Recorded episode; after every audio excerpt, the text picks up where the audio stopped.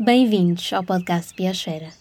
Nos últimos dias de 2022, marcamos presença na Conferência das Partes da Convenção para a Diversidade Biológica, que aprovou um acordo histórico para a proteção das espécies e ecossistemas da Terra. Conversamos com Nuno Banza, presidente do Instituto da Conservação da Natureza e das Florestas, ou ICNF, que representou a comitiva portuguesa na COP15, em Montreal. A COP é, no fundo, o culminar de um, a COP é o culminar de um trabalho prévio que é intenso e que é aturado entre os países, um, que no caso de Portugal é feito no quadro da, da União Europeia um, e que agrega em grupos de trabalho uh, um conjunto de especialistas que vão uh, desenvolvendo as metas, as, os indicadores, um, os, as declarações, uh, no fundo, vão preparando todo o trabalho para que quando se chega à COP, do ponto de vista, pelo menos da União Europeia, já existam posições trabalhadas, posições que espelhem aquilo que são as convicções dos países da União Europeia e que depois, naturalmente, são também trabalhadas do ponto de vista do resto uh, do mundo, no âmbito dos países subscritores da uh, Convenção de Diversidade Biológica. Uh, e, portanto, Portugal também tem aqui um, um papel relevante porque, curiosamente, e como seguramente se recordam, esta conferência era para ter acontecido durante, aliás, imediatamente após a presidência portuguesa. e, portanto, foi, na verdade, na presidência portuguesa da União Europeia que foram preparados os, os, principais documentos, que foram realizados os trabalhos, uh, da generalidade dos grupos de trabalho, uh, em função dos diferentes temas que são trabalhados, que é suposto serem trabalhados no âmbito da Conferência uh, das Partes da, da, da, Convenção da Diversidade Biológica. E, portanto, o que é que acabou por acontecer? Muito do trabalho estava feito na altura em que Portugal exerceu a presidência da, da União. Um, isso fez com que agora a presidência checa, que está naturalmente a assegurar a liderança de, de, dos destinos da, da, União e, portanto, é formalmente a responsável uh, por conduzir a posição da União Europeia sobre os diferentes temas na COP, acabou por pedir a Portugal que pudesse manter o acompanhamento, porque muitos dos temas foram direta e imediatamente acompanhados por nós. Essa é a razão pela qual nós decidimos constituir uma comitiva que nunca antes tinha acontecido nas COPs anteriores da diversidade biológica, onde nós decidimos trazer, além de um grupo alargado de técnicos, que no fundo foram o nosso grupo de técnicos do próprio Instituto, que acompanharam durante a presidência os diferentes trabalhos, diferentes áreas, os quatro ou cinco grandes temas, e depois os grupos de trabalho em concreto, porque estamos a falar de uma dimensão e de uma densidade em termos de, de exigência técnica, em termos de posições, porque estamos a falar de. Hum, eh, temas que vão eh, vincular eh, os 194 países da, que subscrevem a Convenção da Diversidade Biológica. E, portanto, aquilo que, que considerámos que era importante era envolver os técnicos que tiveram a trabalhar connosco nessa, nessa altura e trazê-los para poder apoiar as discussões que temos tido todos os dias, permanentemente, no âmbito da, da posição da, da concertação da posição da União Europeia. O que é que fizemos desta vez que foi diferente? Convidámos também quer a Universidade dos Açores, quer a Faculdade de Ciências da Universidade de Lisboa, quer a Faculdade de Ciências e Tecnologia da Universidade Nova, porque foram três instituições, três das instituições, que eh, nos apoiaram na condução dos procedimentos eh, durante a presidência portuguesa para o alinhamento dos documentos no âmbito da, da CBD. E, e, acabámos por trazer o professor Jorge Palmeirim, eh, o professor Francisco Ferreira e a professora Ana Colasso. Eh, que são três representantes da comunidade científica, três distintíssimos representantes da comunidade científica que trabalham há décadas na área da biodiversidade eh, e que eh, dão aqui também um apoio muito importante porque acabam por acompanhar e ajudar-nos a nós a definir a, a, posição sobre o que é que vai acontecendo nas diferentes discussões paralelas um, em cada um dos temas. Um dos passos mais importantes desta conferência foi a aprovação de novas correntes de financiamento para a biodiversidade, ao abrigo do Mecanismo Internacional para o Ambiente, que terá agora mais 200 mil milhões de dólares por ano. Os representantes dos principais hotspots da biodiversidade planetária vão receber dos países desenvolvidos transferências na ordem dos 20 mil milhões de dólares por ano até 2023 e 25 mil milhões de dólares até 2050. Nós estamos a pedir aos países em desenvolvimento que, de alguma forma, adotem medidas adicionais para condicionar o seu desenvolvimento a práticas que garantam que os níveis de biodiversidade que eles têm hoje se mantenham, sobretudo porque a biodiversidade nesses países contribui para um equilíbrio global do qual beneficiam todos, incluindo os países que, por diversas razões, foram perdendo a biodiversidade, sobretudo muito associado aos seus níveis de desenvolvimento económico. E, portanto, aquilo que nós verdadeiramente estamos a pedir aos países de desenvolvimento é que assumam um compromisso do qual não são só eles os beneficiários. Temos que acompanhar uh, eh, um, eh, este pedido de um conjunto de contrapartidas que eles fazem aqui muita questão de vincar, e bem, na nossa perspectiva, nós defendemos também isso, uh, eles fazem questão de vincar aqui que esse, uh, esse pedido, essa manutenção de, uma, de um determinado nível de biodiversidade tem que ser acompanhado de apoio para que esses países possam manter os, seus trajetos de desenvolvimento, melhorar as condições de vida dos seus habitantes, melhorar as suas condições genericamente, em termos de saúde, educação, mais uma série de outras dimensões, sem que isso represente que eles têm que promover também a perda de recursos naturais ou uma, uma sobreexploração desses recursos. Isso é uma discussão que é difícil de fazer. O outro lado é garantir que nós conseguimos adequar os recursos disponíveis, no fundo, os contribuintes líquidos, para um fundo global que esteja disponível a apoiar a manutenção dessa biodiversidade nos países onde ela existe e que essa manutenção da biodiversidade seja associada a metas e a indicadores concretos. Há detalhes aqui que são relevantes, como, por exemplo, assumimos ou não assumimos compromissos numéricos concretos. Assumimos ou não assumimos que o investimento deve estar sujeito a planeamento e, portanto, os planos de desenvolvimento que são pagos pelos países doadores ou pelos contribuintes líquidos na, na, na, na Convenção são ou não suscetíveis de ser avaliados em concreto para perceber se o dinheiro que estamos a pôr nas coisas está ou não efetivamente a contribuir para que se conserve a biodiversidade e não para outras coisas diferentes. Há aqui necessidades que são legítimas de ambas as partes, mas precisam de ser adequadas. No caso do clima, há uma diferença significativa. Nós temos eh, aquilo que eh, os técnicos costumam chamar um número mágico, não é? Que é um grau e meio. E o clima tem aquele grau e meio, não é? E todos nós estamos a trabalhar para que até 2050 seja possível reperfilar o desenvolvimento da Terra de maneira a que não se ultrapasse determinado nível de aumento de, de temperatura na Terra. No caso da biodiversidade, é muito mais complexo. Nós estamos todos os dias a perder biodiversidade, estamos todos os dias a perder uh, uh, espécies, estamos todos os dias a alterar os habitats, mas as consequências dessas alterações não são diretas nem imediatas.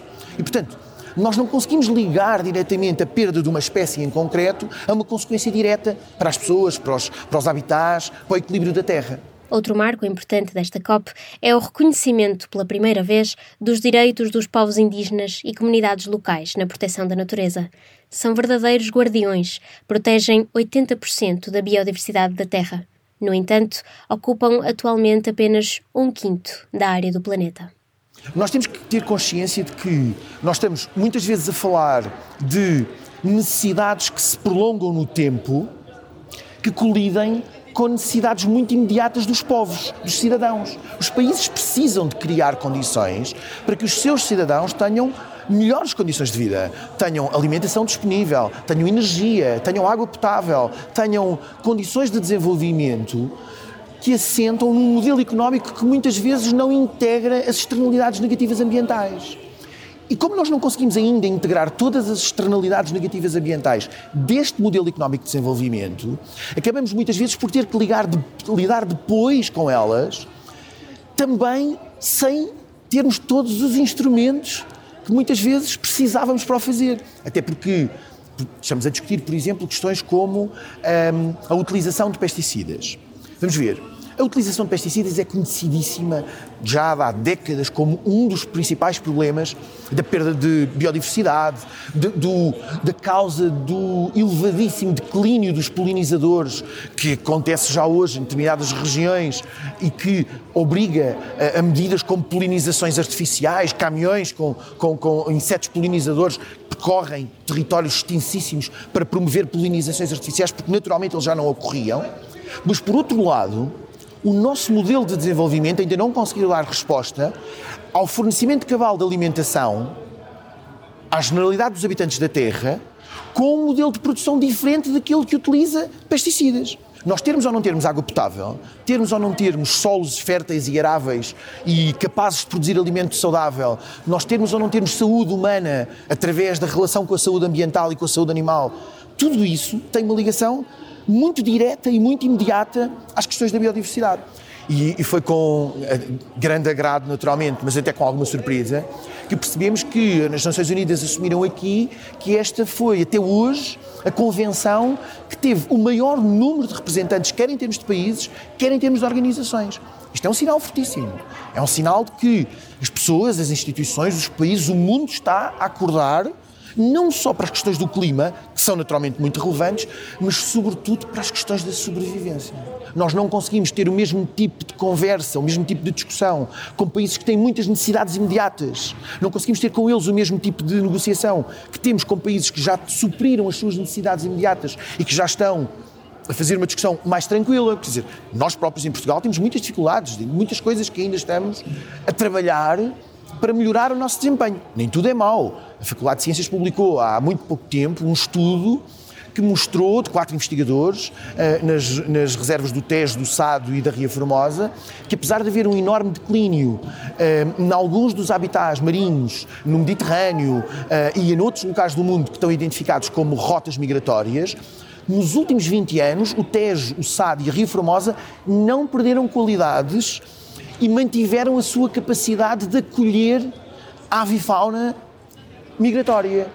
E isso, apesar de tudo, é um bom sinal. É um sinal de que nós continuamos a ter a capacidade de tomar medidas pela positiva e de garantir a qualidade das nossas, áreas, das nossas zonas úmidas, das nossas áreas protegidas e, e, sobretudo, no fundo, dos territórios que suportam a nossa biodiversidade. Mas temos coisas para fazer e continuamos a fazê-las, naturalmente talvez a mais antecipada e a mais discutida, e entre as 196 partes da Convenção para a Diversidade Biológica, a meta 30 por 30 dita que os países deverão proteger ativamente 30% dos habitats terrestres, marinhos, costeiros e águas interiores até 2030. Além disso, prevê o restauro de 30% dos ecossistemas degradados, que deverá estar completo ou em curso no final da década. Atualmente, Portugal tem 25% da área terrestre e 8,9% da área marinha protegidas. A União Europeia foi até mais ambiciosa e acabou por eh, subscrever para si própria o objetivo de 30% em 2030 com 10% de proteção estrita. Um, estes 10% de proteção estrita estão neste momento a ser muito discutidos. Há países dentro da União Europeia que querem discutir coisas que fazem sentido, como por exemplo, eu tenho um território que eu posso integrar dentro daquilo que eu considero como proteção estrita. Mas nesse território de proteção estrita, para mim, proteção estrita é, por exemplo, eu poder fazer pastoreio com gado em regime extensivo, que garante não só o equilíbrio dos territórios, como a redução dos combustíveis, fósseis, dos combustíveis uh, finos uh, e uh, a garantia de que essa redução de combustíveis cria melhores condições para proteção contra os incêndios. Esta é uma discussão técnica que merece atenção, porque apesar de nós considerarmos que é importante termos territórios com proteção estrita, no nosso caso que temos 100% do território nacional que já foi em algum momento transformado, portanto, nós não temos praticamente coisas muito resquiciais, algumas matas, uh, mata do Vidal, a mata dos Medos, uh, algumas áreas, mata da Margaraça, uh, Mata do Solitário. Apesar de termos alguns territórios que são efetivamente áreas que são há muito tempo com aquelas características, a generalidade do território português foi sempre de alguma forma transformada. E, portanto, aquilo que nós precisamos de perceber na proteção estrita é o que é que nós podemos continuar a fazer que é útil para a biodiversidade. Mas a Comissão Europeia assumiu este desafio de ter 30% do território classificado. Aqui, os 30% do território classificado significam sobre aqueles 30% do território eu estabeleço objetivos de conservação. E, portanto, tenho planos de gestão, estabeleço objetivos concretos, identifico as espécies e os habitats que estão presentes e tenho medidas para proteger essas espécies e esses habitats e para compatibilizar a utilização humana com a valorização e a manutenção dos valores naturais.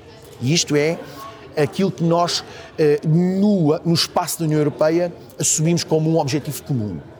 Mas verdadeiramente a discussão não é só os 30%. A discussão é o que é que vai resultar daí. Eu vou ter planos? Eu vou financiar as ações desses planos? Eu vou fixar metas concretas para a perda de espécies ou de habitats? E essa aqui é a discussão fina. A discussão dos detalhes é, no fundo, a discussão que acaba por eh, condicionar de uma forma mais determinante este, este, estas decisões. E por isso é que os trabalhos são tão difíceis. Os oceanos são fonte de alimento e de subsistência para cerca de 600 milhões de pessoas no mundo. Embora o seu papel seja essencial para a manutenção da vida na Terra, foi notada, entre participantes e observadores desta COP, a fraca preponderância dos oceanos no quadro global para a biodiversidade. Do ponto de vista da CBD, na COP15, Portugal vai ver reconhecidas sete EBSAs, que são a designação das tais áreas com importância ecológica ou biológica, e isso é um galho relevantíssimo para Portugal. Não há como dizer o contrário. Agora, a discussão da biodiversidade é muito mais do que a palavra mar, ou do que a palavra terra. Ou do... Discutir biodiversidade é discutir os sistemas. Para todas as pessoas que estão sentadas nesta sala, não há dúvida nenhuma que os oceanos são um elemento muito importante das questões da biodiversidade, da política da biodiversidade. Aquilo de que nós estamos a falar é, sobretudo, de medidas concretas que possam comprometer os países e, com esse compromisso, termos também desenvolvimentos positivos. A conservação em terra não é igual à conservação no mar. E sendo verdade que existem muitas atividades que se desenvolvem no mar, diretamente desenvolvidas no mar, e que têm um impacto direto e significativo na biodiversidade, a sobrepesca, a exploração de eh, combustíveis fósseis em, eh, em alto mar ou em profundidade. Eh, há um conjunto de matérias e de áreas têm um impacto direto e significativo negativo no mar. Mas não é menos verdade que uma parte significativa também dos impactos negativos que nós temos no mar decorrem das atividades em terra. Decorrem do despejo de uh, resíduos e efluentes não tratados, decorrem da utilização de pesticidas e herbicidas e outros fitofármacos na produção agrícola, decorrem do, da utilização desregrada da, ou muitas vezes desequilibrada das linhas de costa, que depois não permitem cumprir determinado tipo de dinâmicas, como as desovas dos peixes que vivem no mar e que usam os rios para o fazer. E, portanto, discutir a biodiversidade em terra também é discutir a biodiversidade no mar. Porque estes dois sistemas têm uma ligação tão íntima e tão próxima quando eu consigo reduzir a utilização de pesticidas, quando eu consigo libertar alguns dos rios de infraestruturas que limitam a possibilidade dos peixes migrarem, quando eu consigo tomar um conjunto de outras decisões que melhoram as condições para a biodiversidade terrestre, eu estou ao mesmo tempo a melhorar as condições da biodiversidade marinha. Para cumprir os objetivos para a biodiversidade até 2030, Portugal terá que reforçar as suas medidas de conservação. Os planos de gestão das 62 zonas especiais de conservação do país, designados no quadro da Rede Natura 2000, estavam em atraso. Nós estamos a falar de uma tarefa que Portugal deveria ter começado a fazer em 2004, em alguns casos, e em 2006, noutros, e que entrou por isso em incumprimento em 2010 ou 2012. E eu penso que é talvez a primeira vez que é possível nós dizermos que os planos não só a generalidade deles estão praticamente prontos, como alguns deles já tiveram inclusivamente discussão pública e temos vindo a fazer esse trabalho e temos neste momento praticamente a certeza de que ao longo do ano 2023 nós vamos ter todos os planos de gestão das, das 62 eh, eh, zonas especiais de conservação prontos. Não é um mérito do, do presidente do ICNF ou do, desta direção, é um mérito do país, mas é mesmo um marco muito importante. Porque, como se percebe, era um, um desenvolvimento necessário não só para cumprir um compromisso comunitário, mas sobretudo para integrar inteligência e conhecimento nas decisões que tomamos no dia a dia. E, portanto, é muito bom poder dizer que depois de um atraso perfeitamente injustificado, eh, é um trabalho que está muito adiantado. Muitos deles já são conhecidos do público, já tiveram consulta pública, já tiveram comentários de, de, das organizações da sociedade civil, das instituições de ensino superior, das autarquias e mais uma série de outras, de outras instituições e também dos próprios técnicos. E, portanto, estamos no bom caminho. Vamos mesmo conseguir cumprir um desígnio que tem um atraso injustificado. Fará parte do conjunto de instrumentos do ICNF, em breve, o Cadastro dos Valores Naturais, que se trata, segundo a entidade, de um instrumento jurídico que constitui um arquivo de informação sobre os valores naturais classificados, entendidos como territórios, habitats, espécies ou geossítios, que, em razão da sua relevância para a conservação da natureza e da biodiversidade, se encontram sujeitos a regimes legais de proteção nacionais ou internacionais. Sabemos que apenas poderemos cumprir os objetivos para 2030 se houver monitorização. Terá o ICNF capacidade para este desafio? Nós temos duas dimensões dessa, dessa questão uh, que nos ajudam imenso. A primeira é, nós estamos a concluir a cartografia de habitats naturais e seminaturais de Portugal continental. É algo que estava para fazer há décadas. A última cartografia que identificou a ocorrência de habitats naturais e seminaturais tinha mais de 20 anos. E nós estamos mesmo a concluí-la. Aliás, nós já temos toda a cartografia pronta, mas como optámos por ter um mecanismo de verificação, metade, um pouco mais de metade dessa cartografia já passou por esse processo de verificação e neste momento a componente remanescente está a passar por esse processo de verificação, de aferição de qualidade. E, portanto, até o final de 2023, nós teremos toda a cartografia de habitats naturais e seminaturais feita para o território continental, o que vai ser um elemento crítico para podermos desenvolver mecanismos de monitorização.